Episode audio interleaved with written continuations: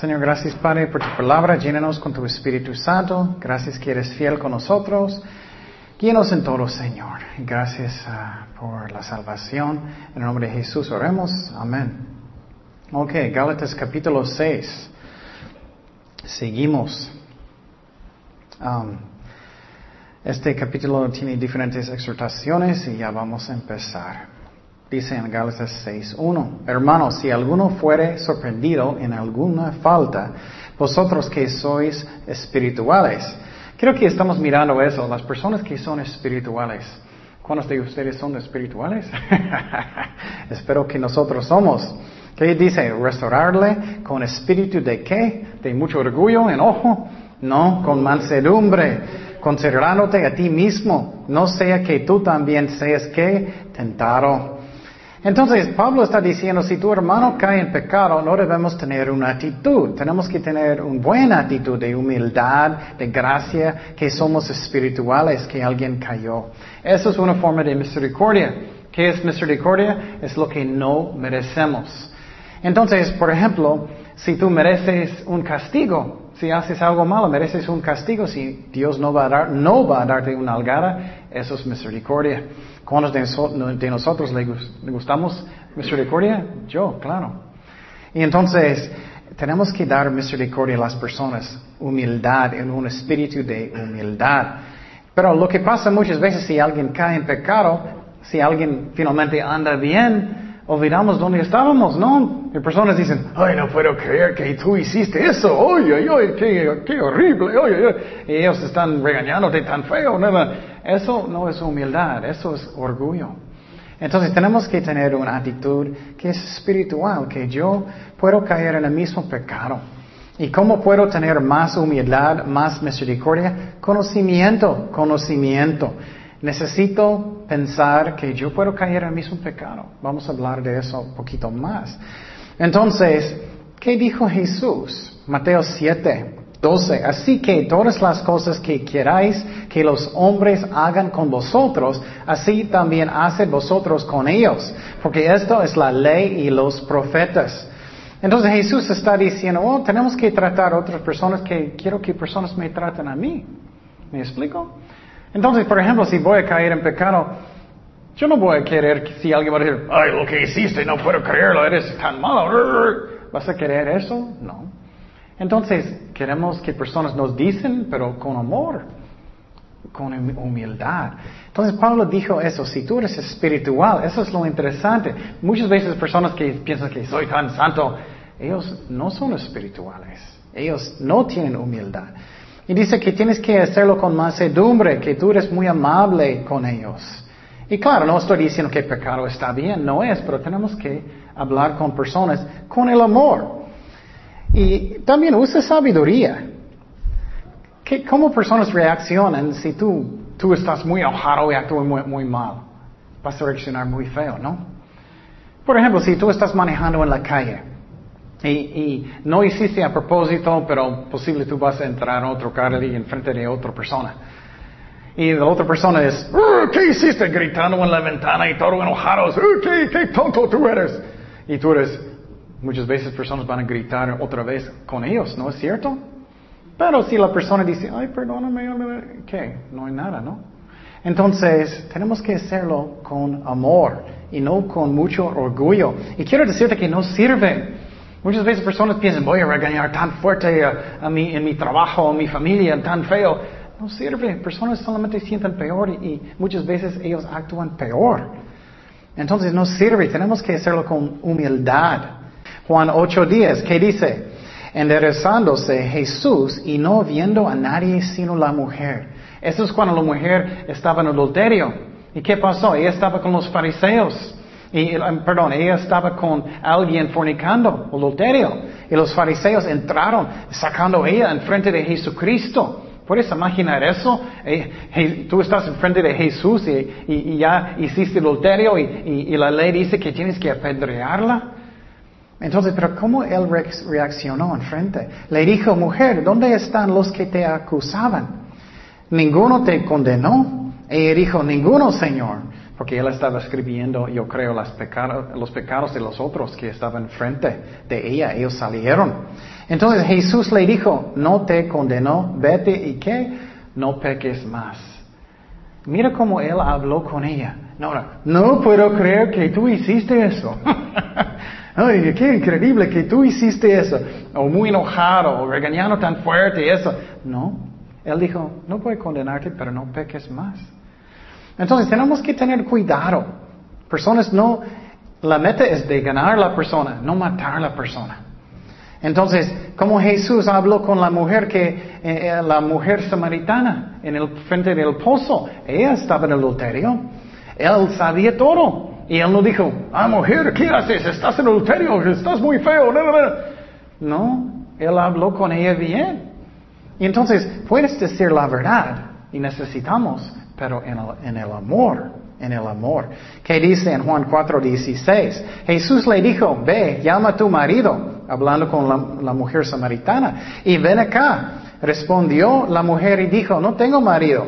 Jesús le dijo, bien has dicho, no tengo marido, porque cinco maridos has tenido. Él habló muy directo, pero con amor.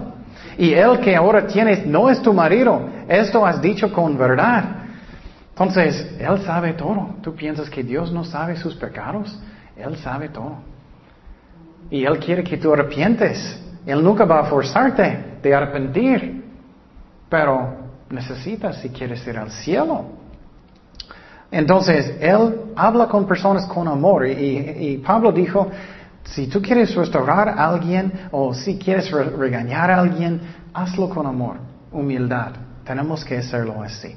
Pero personas que son legalistas, que ellos piensan que ellos son tan santos, que ellos piensan que yo ando tan bueno, ay, no puedo creer que ellos, ellos hicieron eso. Y muchas veces ellos están chismeando. ellos piensan que ellos son tan santos, pero es chisme. Chisme es un pecado también, feo. Entonces, tenemos que tener cuidado y mirar mis pecados, no solamente los pecados de otras personas. ¿Qué más dijo Jesús? Mateo 7.1. No juzguéis para que no seáis juzgados, porque con el juicio con que juzgáis seréis juzgados, y con la medida con que medís os será medido, y con, con que miras la paja que está en el ojo de tu hermano, no eches de, de ver la viga que está en tu propio ojo. Entonces Jesús es chistoso. Muchas veces personas están, ay, no puedo creer que hiciste esto. Y ellos tienen una paja muy gigante en su propio ojo que no puede ver. tú estás, ¿y tú?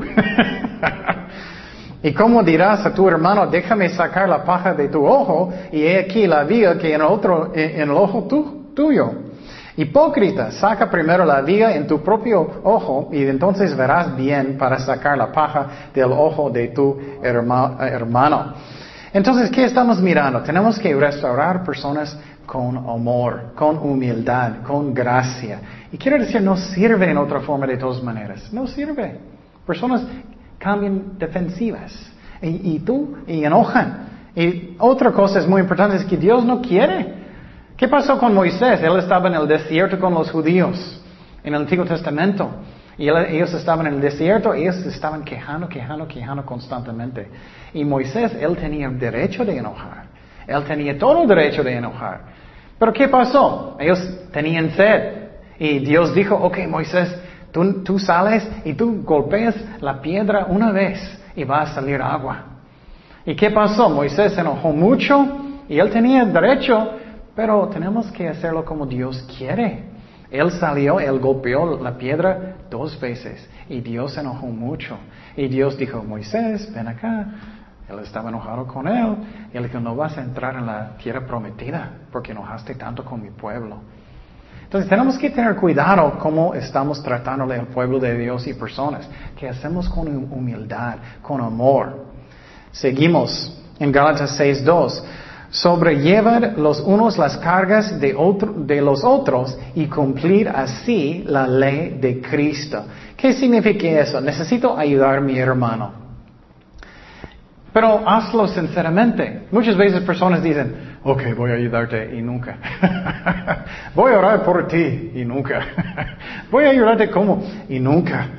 Eso no está bien. Tenemos que hacerlo de verdad, de amor, no puras palabras. Voy a darte una historia chistosa ¿Qué pasó con mi papá cuando yo era, creo que yo estaba en secundaria? Fuimos a, um, a las montañas para caminar mucho. Yo tenía una mochila grande y mi papá también. Y, salimos por como dos semanas. Y estábamos caminando, caminando. Yo era gordito en esos tiempos. yo era poquito gordito y caminamos. Y después de solamente como tres millas yo era muy cansado. Y mi papá dijo, oh, hijo mío, eh, ¿quieres que te ayude? Y yo ok. él sacó algunas cosas de mi mochila y él puso en su mochila.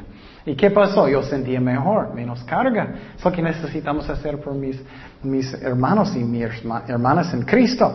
Y poquito más adelante yo, yo era más cansado otra vez. Y él puso más en su mochila. Hasta que después de como 10 millas, él tenía todo en su, lo de él. Yo no tenía nada de nada.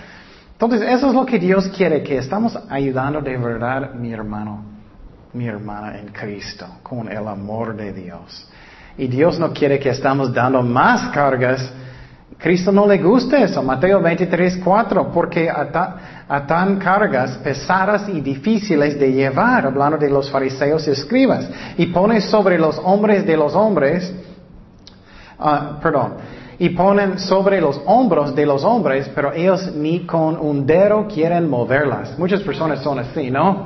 Oh, uh, no, no quiero. no quiero ayudarte con nada, no gracias. Pero ¿vas a ayudarme a mí? Eso no está bien. ¿Qué dijo Cristo? Mateo, uh, Juan 13, 34, un mandamiento nuevo os doy, que os améis unos a otros como yo os he amado, que también os améis unos a otros. Tenemos que ayudar a personas con sus cargas, de verdad. Seguimos en versículo 3. Dice en Gálatas 6:3, porque el que se cree ser algo, no siendo nada, y sí mismo se engaña. Así que cada uno someta a su prueba su propia obra. Y entonces tendrá motivo de gloriarse solo respecto a sí mismo y no en otro.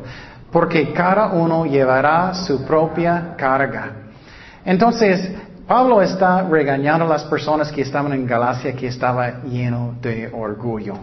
Oh, yo soy muy importante, yo soy muy bueno, yo, por cualquier razón, yo tengo mucho dinero, soy mejor que tú, tengo mejor trabajo, soy mejor que tú. Eso está mal. Nadie es mejor que nadie. La única persona que es mejor que nosotros es quién? Jesucristo. Nadie es mejor. Nadie. Y eso es orgullo o arrogancia. ¿Qué es orgullo? Es cuando yo pienso que soy mejor que otras personas. Cuando yo pienso que yo merezco ser número uno, que yo quiero poder. Pero quiero decirte que orgullo va a destruirte. Tenemos que cuidarnos de eso. Hablamos mucho de eso el domingo. ¿Qué dice en Proverbios 16, 18? Antes del quebrantamiento es la soberbia y antes de la caída la altivez de espíritu. Entonces tenemos que cuidarnos mucho de orgullo. Y tú dices, pero ¿cómo va a afectarme? ¿Cómo va a afectarme? ¿Qué causa orgullo? Arrogancia. Primeramente hablamos mucho domingo, causa rebelde en mi corazón. No me digas nada. tú no puedes, nadie va a decirme lo que yo debo hacer. Nadie, nadie. Solamente yo. Soy yo, soy Dios. Eso es lo que causa orgullo. No me digas nada. Eso, y personas dicen eso con Dios, ¿no? No me dices que tengo que quitar este cerveza o esta maldad en mi vida. No me dices nada, Dios. No dice directamente, pero es en el corazón, ¿no? Eso es orgullo. Jeremías 13:9 dice, así ha dicho Jehová, así haré podrir la soberbia de Judá, y mucha soberbia de Jerusalén. Dios necesitaba castigarles. ¿Qué más causa orgullo?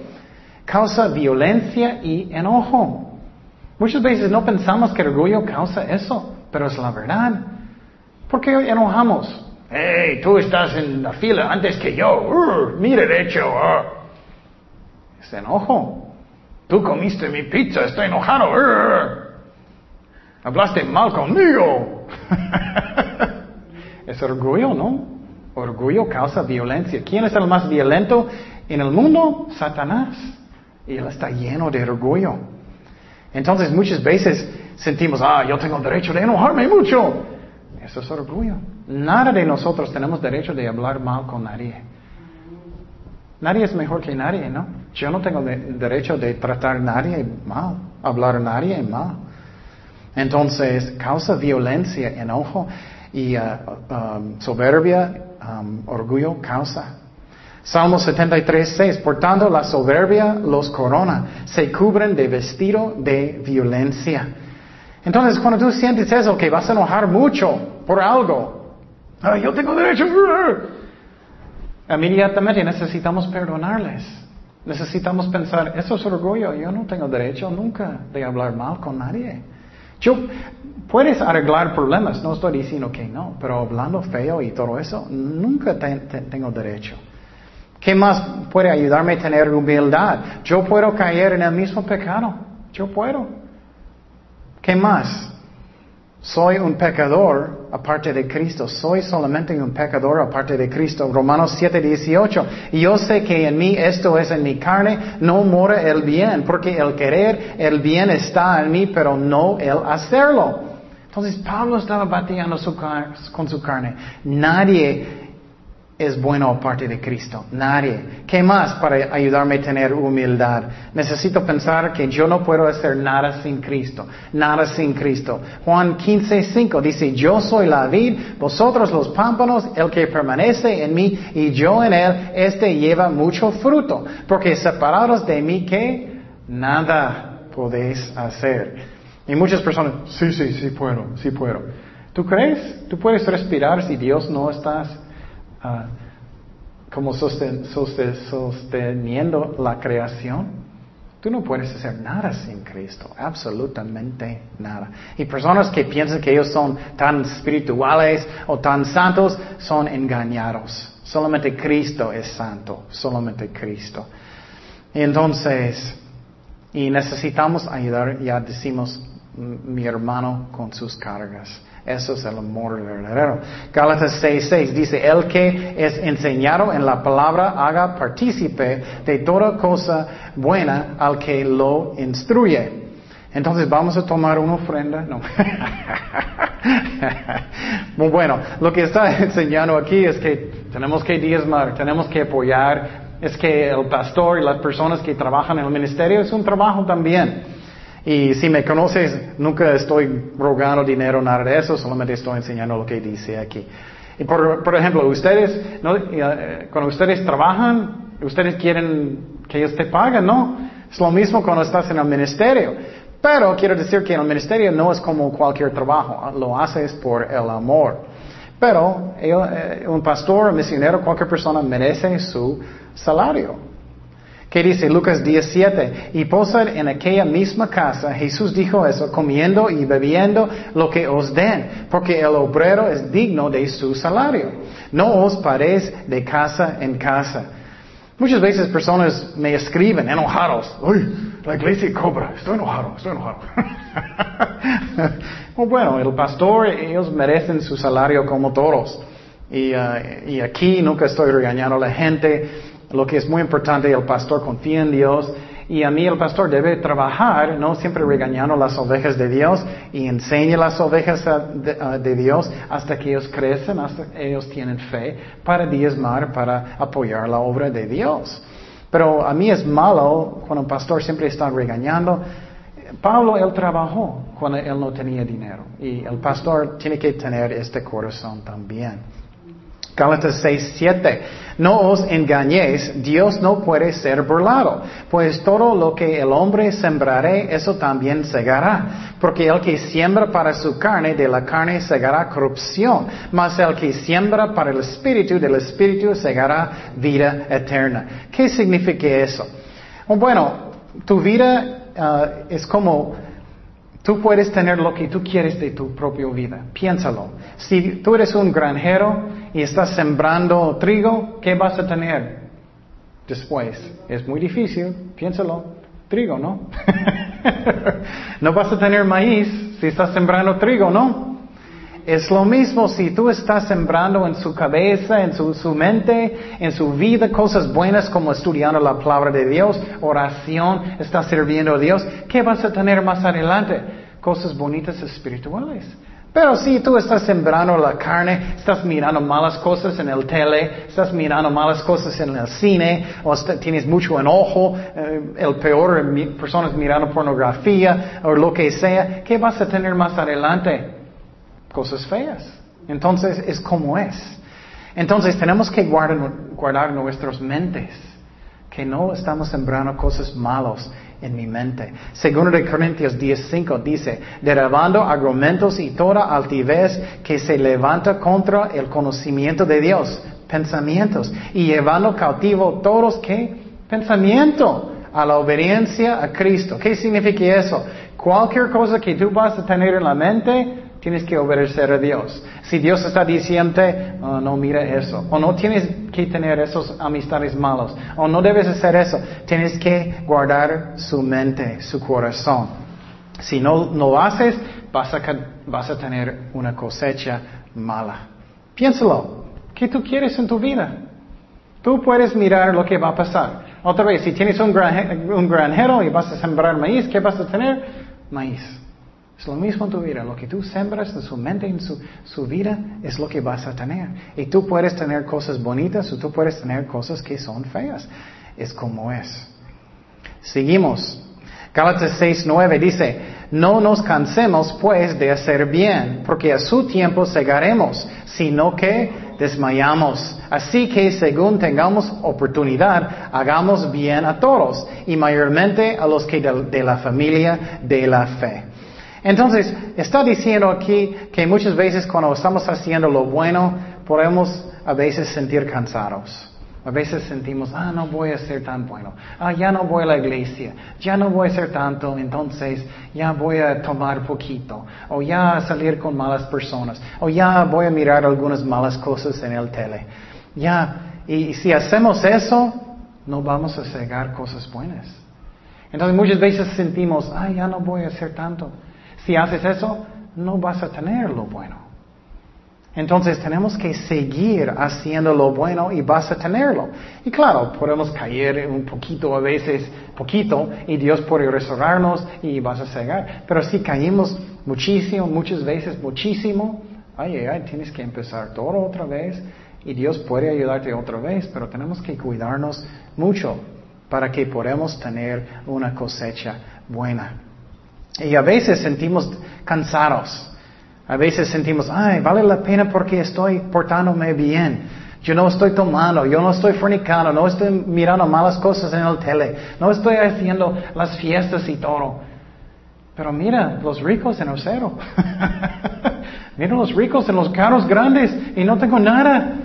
Porque voy a portarme bien, que vale la pena, ¿por qué? Bueno, tienes que pensar en qué? En el cielo en el cielo. Es como lo que está pasando en Japón hoy en día. Muchas veces personas piensan, ay, no tengo nada, no tengo casa grande, no tengo nada, estoy solito, no tengo nada, estoy, no tengo nada de nada.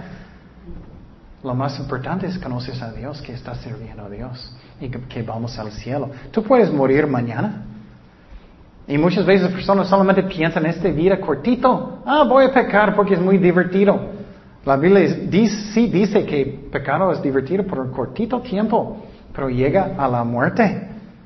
Tenemos que pensar en el cielo. Mira lo que pasó con Moisés. Él podía ser número uno en, Egipto, eventualmente. ¿Qué dice en Hebreos 11, 24? Por la fe Moisés hecho la grande rehusó llamarse hijo de la hija de Faraón escogiendo antes ser maltratado con el pueblo de Dios que gozar en los deleites que temporales de pecado. Posible tienes un poquito tiempo bueno en una fiesta posible, pero que llega después la muerte y vacío su corazón, teniendo por mayores riquezas el virtuperio de Cristo que los tesoros de los egipcios, porque tenía puesta la mirada en el galardón, el cielo, por la fe dejó Egipto y temiendo la ira del rey, porque se sostuvo como viendo al invisible. ¿Qué es invisible? El cielo. Eso es lo más importante. Muchas veces estamos pensando solamente en esta vida. No tengo nada, no tengo casa grande, no tengo todo lo que quiero grande. O posible si tienes. Pero si no, no eres un cristiano, ¿qué vas a tener después de la muerte? Nada, fuego. vas al infierno. Y a veces sentimos, ah, voy a desmayar y no voy a la iglesia tanto, no, no, no, no voy a hacer mucho, no. Pero vale la pena, ¿qué es la razón? Aunque a veces tengo problemas, a veces tengo problemas con mi salud, con mis amigos, con mi familia, ¿por qué vale la pena que voy a seguir buscando a Dios? ¿Por qué? Primeramente quiero glorificar a Cristo. Él me ama, Él murió por mí. Somos muy egoístas, ¿no? Siempre pensando, yo, yo, yo, ¿qué más para mí? Yo, todo el tiempo, ¿no? Yo. Qué horrible, porque no pensamos en Dios, en glorificar a Dios, ¿no? Quiero glorificar mi Cristo. Mateo 5, 16. Así alumbre vuestra luz delante de los hombres para que vean vuestras buenas obras y glorifiquen a vuestro Padre que está en los cielos. Pero muchas veces solamente estamos pensando en glorifican a quién? Yo. Qué triste, ¿no? ¿Qué más es la razón? bueno, si tú estás sirviendo a Dios, vas a tener recompensa en el cielo. Dios es bueno. Mateo 18:5 dice, y cualquiera que reciba en mi nombre a un niño como este, a mí recibe. Y cualquiera que haga tropezar a alguno de los pequeños que creen en mí, mejor le fuera que se le colgase al cuello para una piedra de molino de asno y que se le hundiese en lo profundo del mar. ¿Por qué Cristo dijo eso? La otra razón que quiero caminar bien con Dios es no quiero tropezar a otras personas. Muchas veces personas piensan, ah, no afecta a nadie. sí afecta. Si tú estás haciendo lo malo, ¿afecta tu, tu familia? Claro. ¿Afecta a sus vecinos? Sí. Muchas veces cristianos también, ah, voy a hacer lo malo yo también. míralo este ejemplo. Afecta a otras personas. Entonces Cristo dijo, cuídate. Tenemos que cuidar. Y la otra cosa, tú puedes tropezar personas que ellos no van a querer, querer de buscar a Dios. Entonces, mi testimonio es importante. Muchas veces personas piensan, ah, soy nadie, soy, no soy nadie. No, sí afecta a otras personas. Si tú andas muy bien con Dios y ellos te miran que tienes fe, estás buscando a Dios y puedes en Cristo, ellos van a tener más fe. Ellos van a sentir, sí, sí puedo. Entonces es muy importante mi testimonio y si eres fiel vas a tener recompensa. Mateo 5:11 dice, bienaventurados sois cuando por mi causa os vituperen, os persiguen y digan toda clase de mal contra vosotros, mintiendo, gozaos. Eso es cuando estás mirando el cielo. Usualmente en el mundo no vas a, ¡Woohoo! Alguien está persiguiéndome, ¡Woohoo! no, es cuando estoy pensando en el cielo. Gozaos y alegraos porque vuestro galardón es grande en los cielos, porque así persiguieron a los profetas que fueran antes de vosotros. Entonces, posible estás sufriendo, personas están criticándote, posible tienes miedo, oh, mi abuelita va a pensar que soy raro, o mi mamá va a pensar que soy malo porque cambié, soy cristiano. Lo que es importante es que estás en el mismo camino, correcto camino. No, estamos pensando que quién voy a ofender. ofender. Es más importante que estamos en el camino que llega al cielo. Seguimos. Gálatas 6, 11. Mira con, ah, con gran, perdón, mira con cuán grandes letras os escribo de mi propia mano. ¿Qué significa eso? bueno, muchos piensan que, que, Pablo tenía una enfermedad, el apóstol Pablo tenía una enfermedad muy fea en sus ojos, que tiene pus y todo, de malaria. Entonces muchos piensan que lo que pasó es usualmente otras personas escribieron las cartas, pero Pablo solamente estaba hablando. Entonces en este caso puede ser que él escribió y él no podía ver muy bien, entonces él está escribiendo como un niño, muy grandes letras. O puede ser que era muy larga. Yo creo que él escribió con grandes letras porque sus ojos no servían muy bien. Él estaba sufriendo para Jesucristo. 12. ¿Qué dice? Todos los que quieren agradar en la carne, estos os obligan a que os circuncidáis, solamente para no parecer persecución a causa de la cruz de Cristo, porque ni aun los mismos que se circuncidan guardan la ley, pero quieren que vosotros os circuncidéis para gloriarse en vuestra carne. ¿Qué es eso? Él está diciendo, algunas personas no están sirviendo a Cristo, ellos están sirviendo a ellos, a ellos mismos solamente. Ellos mismos. Ellos solamente quieren, quiero que todos piensen que soy espiritual, que soy bueno. Todos piensen que soy tan grande, increíble. Entonces los maestros falsos entraron en, las, iglesias, en las iglesias en Galacia. Ellos querían que las personas circuncidar sus hijos y guarden la ley de Moisés, el día de sábado y todo. ¿Para qué? Para que ellos no van a sufrir persecución. Eso pasa mucho hoy en día también. Yo no voy a ser cristiano porque mi abuelita va a enojar mucho. Yo no voy a ser cristiano porque mis amigos van a pensar que soy muy raro.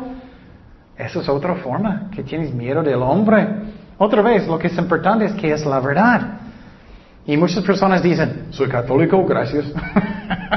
¿Pero por qué? Eh, ¿Has estudiado la Biblia? ¿Sabes la razón? Lo que ellos enseñan. Ellos enseñan que María, debes hablar, ah, orar con María. Y María era una buena mujer, pero ella no era Dios. Piénsalo, ella era Dios, ¿no? Entonces, ella no está en cada parte del mundo, ella no, no tiene poder para contestar millones de millones de millones de, de oraciones. Ella no es Dios. Cristo nos ama, Él quiere escucharnos, Él quiere escuchar nuestras oraciones. Pero María no es Dios. ¿Y dónde estaba María antes de la fundación de la tierra, del mundo? Ella no estaba, pero Jesús sí. Él es Dios, Él es eterno, ¿me explico? Entonces María no es eterno. Ella era buena mujer, pero ella no es Dios. Entonces tienes que pensar, ¿estoy buscando lo que es la verdad o no? Y las personas en Gálatas querían que ellos circuncidar sus hijos y todo eso para que ellos no van a sentir persecución. Entonces tienes que pensar, ¿estoy en la correcta religión? ¿O solamente porque mi mamita dijo? Tenemos que orar. La Biblia nunca dice que tienes que entrar en un cuartito chiquito y confesar sus pecados a un sacerdote. Nunca. No está, no está en la Biblia. Puedes confesar sus pecados directamente con Dios. Entonces, tenemos que leer la Biblia, qué dice la Biblia. Pero estos maestros en Galacia, ellos solamente querían que personas no van a perseguirlos. 14, versículo 14. Pero lejos esté de mí gloriarme sino en que en la cruz de nuestro Señor Jesucristo, por quien es eh, el mundo me es crucificado a mí y yo al mundo. Él está diciendo aquí, aunque eh, a veces tenemos eh, dones, tenemos, posible puedes hacer algo, puedes construir, construcción bueno, posible eres un buen chef o algo. Esos son dones y no debemos tener orgullo. La única cosa que podemos tener orgullo es que es en Cristo, en Él, que Él murió por mí en la cruz. Nada más. Solamente en Jesucristo. Versículo 15. Porque en Cristo Jesús ni la circuncisión vale nada, ni la incircuncisión, sino una nueva creación. ¿Qué significa eso? Está diciendo que tú no puedes ser salvado por sus propias buenas obras. Esa es otra cosa que la Iglesia Católica dice que no es correcto. Ellos dicen que tú puedes ser salvado haciendo buenas obras. Entras en el cuartito chiquito y confesar sus pecados a un sacerdote y él dice, tienes que hacer 100 Ave Marías y ayuda a su abuelito o lo que sea. Y eso, eso no está en la Biblia, no está en la Biblia. Somos justificados por medio de qué? De la fe solamente en Jesucristo. ¿Cuántas buenas obras vas a hacer? ¿10? ¿20? ¿20 mil? No es por obras, es por la fe. Y solamente tenemos que nacer de nuevo y ser una nueva creación que podemos ah, tener la salvación. Entonces, circuncisión solamente es algo de afuera. Él quiere su corazón. Y las personas que realmente son salvados, ellos tienen corazones que son circuncidados. Romanos 2, 29. Sino que el, el judío el que lo es ah, en lo interior, su corazón. Y la circuncisión es la del corazón, en espíritu, no en letra. La alabanza del cual no viene de los hombres, sino de Dios. El más, eso es la razón, bautismo no puede salvar tampoco. Eso no te salva. Muchas veces personas piensan, ah, voy a llevar mi hijo, mi hijo chiquito a la iglesia católica y bautizarlo, ya está salvado. No, un niño no puede arrepentir. Ya dije eso muchas veces, ya no voy a vomitar, ya no voy a enojarme, no, ya no voy a gritar, yo voy a arrepentir y buscar a Dios. Un niño no puede hacer eso. Entonces, el rito no salva, es el corazón de arrepentimiento y una nueva creación cuando tú naces de nuevo. Entonces Pablo está diciendo, circuncisión no salva, es el corazón arrepentido. Gálatas 6, 16, y la fe obviamente en Cristo. Gálatas 6, 16 dice, y todos los que andan conforme a esta regla, paz y misericordia, sea a ellos y al Israel de Dios. Entonces los que nacen de nuevo, ellos son hijos de Dios por la fe, no por obras, no es por la ley. Y uh, eso es una parte en la Biblia que es muy importante que entendemos. Dice la Israel de Dios. ¿Qué es eso? Un error muy grande en la iglesia hoy en día es, muchas iglesias dicen que ya la iglesia está en el lugar de Israel. No es cierto. La iglesia es aparte. Israel, hay dos tipos de personas. Personas que son salvados y no son salvados. Si tú eres salvado, eres un um, hijo de Abraham por el Espíritu el Espíritu, pero de los judíos físicamente Dios tiene sus promesas para ellos y eso nunca cambiar. Pero si tú eres un cristiano verdadero, tú eres un hijo de Abraham, tú eres un hijo de Dios por la fe. ¿Qué dice en Gálatas 3:29? Explica que somos salvados por medio de la fe, somos hijos de Abraham, somos hijos de Abraham. Entonces hay un semilla de Abraham que es físico, los judíos, la raza de los judíos, y uno que es espiritual, semilla que es espiritual. Si tú eres un hijo de Dios, eres un hijo de Abraham y de Dios espiritualmente. Pero quiero decir claramente que la raza de los judíos, ellos todavía son el pueblo de Dios. La iglesia no está en el lugar de los judíos. Ellos todavía son el pueblo de Dios, pero ellos necesitan aceptar a Jesucristo para ser salvados. Pero Dios no abandonó su pueblo, todavía no. Y nunca, la verdad, Él nunca abandonó su, su pueblo. Mira lo que dijo Pablo. Dice en, uh, en Romanos 11.1, digo pues, ha desechado Dios a su pueblo en ninguna manera, porque también yo soy israelita de la descendencia de Abraham, de la tribu de Benjamín. Entonces Dios todavía está tratando con Israel, con la raza, físicamente. La iglesia no está en el lugar. Pero tú dices, ¿y las promesas de Israel? Bueno, las promesas son para los judíos, físicamente todavía están. Pero por ejemplo, si tú estás leyendo los salmos y dice que Dios es su defensa y todo eso, aplica a los cristianos también porque somos hijos de Dios. Pero las promesas que Dios tiene para los judíos todavía están. Por ejemplo, ¿qué está pasando hoy en día? Dios está, ¿qué? Uniendo a los judíos otra vez en la tierra en Israel. Es un milagro. Primera vez en la historia de humanidad que un pueblo que estaba en todas las partes del mundo ya está en su tierra otra vez. Es un milagro de Dios. Dios hizo eso. Y la Biblia enseña que Dios va a hacerlo y ellos van a regresar en incredulidad. Ellos no creen en Dios, la mayoría. Entonces Dios está trabajando con los judíos hoy en día y estamos cerca de la venida de Jesucristo otra vez. Eso es un señal muy grande que Dios viene muy pronto. Y la Biblia, estamos mirando los terremotos, hay más y más terremotos, ¿no? Estamos mirando más y más y más enfermedades, ¿no? Cristo viene pronto. Entonces, si hay más y más y más terremotos, ¿qué va a pasar con las otras fábricas nucleares? Ay, ay, ay, vamos a tener muchos problemas. No pensamos en eso, pero vamos a mirar más y más y más terremotos. Entonces, cuando dice Israel de Dios, está hablando espiritualmente que son realmente cristianos que nacieron de nuevo. Gálatas 6, 17 dice, de aquí en adelante nadie me causa molestias, porque yo traigo en mi cuerpo las marcas del Señor Jesús. Entonces él está defendiendo él mismo otra vez que soy un apóstol, aunque ellos estaban acusando lo que no. Y él dijo que él sufrió por, los creyentes en las iglesias en Galacia. Eso muestra amor verdadero, ¿no?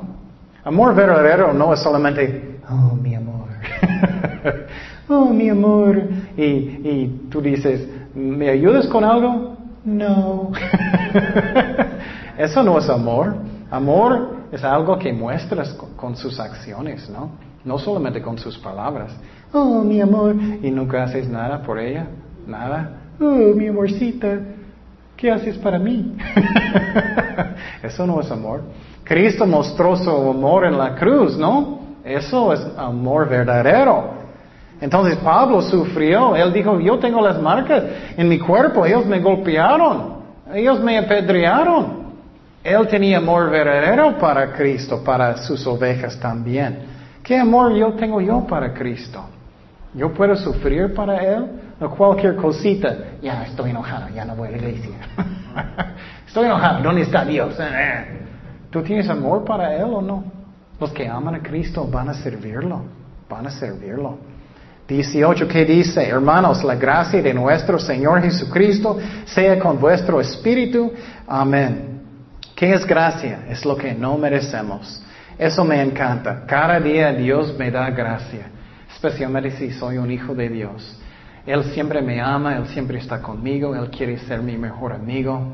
A veces sentimos solos, pero Él quiere estar conmigo constantemente. Él quiere bendecirme, aunque a veces no tengo tan buen día. Él me ama.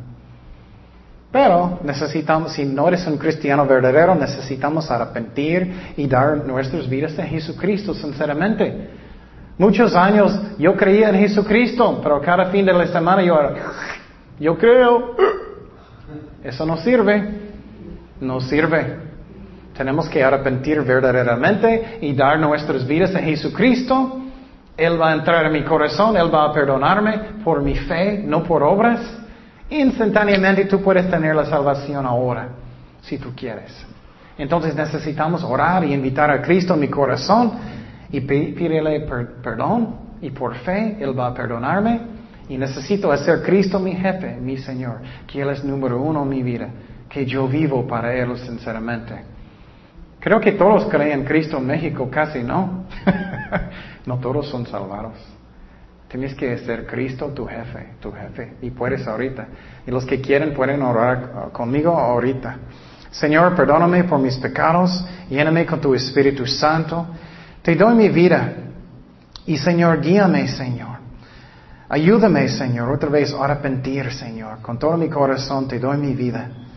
Dame tu poder, Señor. Gracias por la salvación que es un don de Dios, Señor. Recibe por fe, Señor. Gracias, Padre. Y nosotros que somos cristianos, Señor, ayúdanos a caminar bien contigo. Ayúdanos, Señor, a, ser humildes, Señor. Como hablamos con personas cuando necesitamos restaurar a alguien, Señor, o hablar con alguien, que hacemos todo con humildad, con el amor de Pablo, Señor, con el amor de Cristo. Gracias, Padre, que tú eres fiel con nosotros. En el nombre de, Dios, en nombre de Cristo, oremos. Amén.